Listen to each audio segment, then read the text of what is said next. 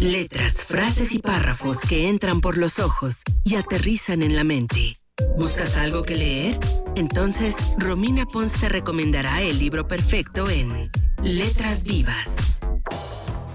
11 con 38 minutos. Le damos la bienvenida a Romina Pons en este miércoles de Letras Vivas. Hola Romix, buen día.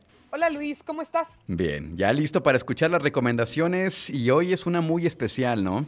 Ay, no sabes, es de los libros que más he disfrutado de los últimos años. Se llama Crisantemo Blanco. Ajá. Y la autora es Mary Lynn Bracht. Ok, ¿y de qué trata Crisantemo Blanco? Está en inglés o en español, porque siempre procuro recomendarles libros que puedan encontrar en, en- en nuestro idioma, ¿no? Para, para que no haya este sesgo. Es un libro increíble. Habla de unas hermanas en 1943 en Corea que viven en la isla de Jeju o Jeju. La verdad es que ni sé cómo se dice. Yo ni sabía que este lugar existía, que esa es otra de las bellezas de, de leer, Ajá. que no es lo mismo aprender algo de historia así de, no, tal isla se fundó el año y no sé qué, a que leer una historia que sucede en un lugar y entonces aprender del lugar a partir de esa historia, ¿no? Ok. Pues resulta que en esta isla hay unas mujeres que aparte son patrimonio, esto es real, esto no es del libro, son patrimonio eh, no tangible de la UNESCO y ellas se llaman Jaengyo. Son mujeres buzas, Luis. Sí. Son mujeres que bucean con apnea, es decir, no con tanques, sino aguantando la respiración y bajan y son, son pescadoras. O sea, o sea, lo que ellas hacen es cosechar del mar y ellas son las matrias, matriarcas en sus familias, son las dueñas del hogar, son las que mantienen el hogar, todo esto. Le- Les digo que es hasta un patrimonio eh, no tangible de la humanidad de la UNESCO, las pueden buscar, se llama Jaengeo. Ok. Entonces, ahí es donde se- lo que les acabo de contar no trata de eso el libro, ese es donde se sitúa. Unas hermanas que viven en una familia de Jaenyo, su mamá eh, mantiene la casa siendo Jaenyo y ellas dos son Jaenyo. Y entonces está la guerra Corea-Japón y se llevan a una de ellas. No voy a comentar más detalle, pero bueno, sí voy a decir tanto más. La llevan a hacer lo que ahora se le llama mujeres de solaz, que son, les digo, la historia del libro es una novela histórica, es decir, esta historia no existió, pero el contexto histórico es real. Y son mujeres que la- se las llevan eh, para explotarlas sexualmente, son, son botín de guerra, son literal como, como te llevas la tele del vecino en, en- en un atraco, pues te llevas a la mujer del de enfrente. Sí. Esta historia está situada entonces en, en- en- en, eh, 1943, cuando, Sí. cuando Japón ocupa Corea del Sur.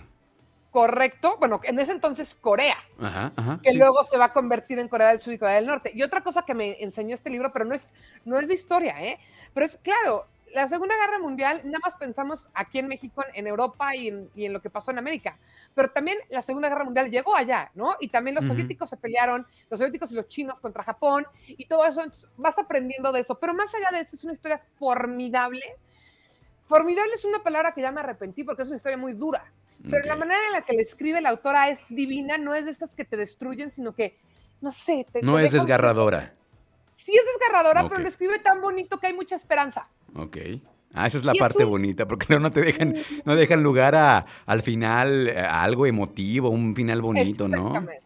Bueno, Exactamente. Y es un novelo, no, no. Y es de dos hermanas, ¿no? Es la historia de dos hermanas, una que se queda, otra que se va, la búsqueda que hay entre una y otra. Es un libro, se los juro, cuando les digo que es divino, es divino. Sí, es de los mejores libros o los que más he disfrutado en los últimos meses Bueno. o años, tal vez. Crisantemo Blanco. Oye, también estaba aquí leyendo que se habla de, en aquellos tiempos, los historiadores calculan que 200 mil mujeres fueron capturadas como esclavas sexuales en aquellos días. por- 200 mil. Es Sí, una locura, sí, Luis. sí, Y-. Y, te digo, se le llama mujeres de solaz. S-O-L-A-Z, por si quieren buscar más. Y me faltó una cosa del libro. El libro se narra en dos épocas. Ajá. Una de las hermanas narra lo que está pasando en 1943, como que su, su parte de la historia de ese lado, y está la otra hermana en 2011. Ok. Entonces, son dos líneas son- del tiempo. Líneas del tiempo, estos libros que a mí me gustan mucho, que es como un capítulo de 1943, luego un 44, 45, o sea, como por esa época, al siguiente capítulo te vas a los 2000 eh, altos, ¿no? Y así vas de uno para otro. Es, es una genialidad del libro, se lee muy fácil, es una historia increíble y además de que el libro es una buena historia, vas a entender una situación histórica que nunca había ocupado un espacio en tu cerebro y que acabando el libro vas a querer saber más de las Jaenyo, de la guerra Japón-Corea, de Corea del Sur, de Corea del Norte. O sea, les va a despertar pues muchas intrigas de temas que sabemos que existen, pero que nunca nos hemos echado un clavado. Sí, interesante. Muy, muy buena recomendación. Está disponible en formato digital y en formato físico. Correcto, físico, digital, español, inglés, te lo pueden llevar a tu casa porque estamos en pandemia y eso es cada vez más común, entonces no hay ningún pretexto. Y además no está tan caro como otros, entonces por todos lados conviene. Ah, mira, aquí está, en Kindle está en 143 pesos, está muy bien, está accesible. Está muy decente, ¿no? Entonces, para que, para que no tengan pretexto. Muchísimas gracias, Romix, por tu recomendación. ¿Cómo te encontramos en redes sociales? Como arroba Romina Pons en Instagram, en Twitter, en todos lados, por allá estamos. Y ya saben, si quieren alguna recomendación puntual para ustedes de libros, con mucho gusto. Y entre hoy y mañana tienen mi reseña de Crisantemo Blanco ahí en Instagram. Excelente. Un abrazo, Romix. Aquí nos escuchamos la próxima semana. Abrazote, Luis. Gracias. Escucha, escucha. Trión, sé diferente.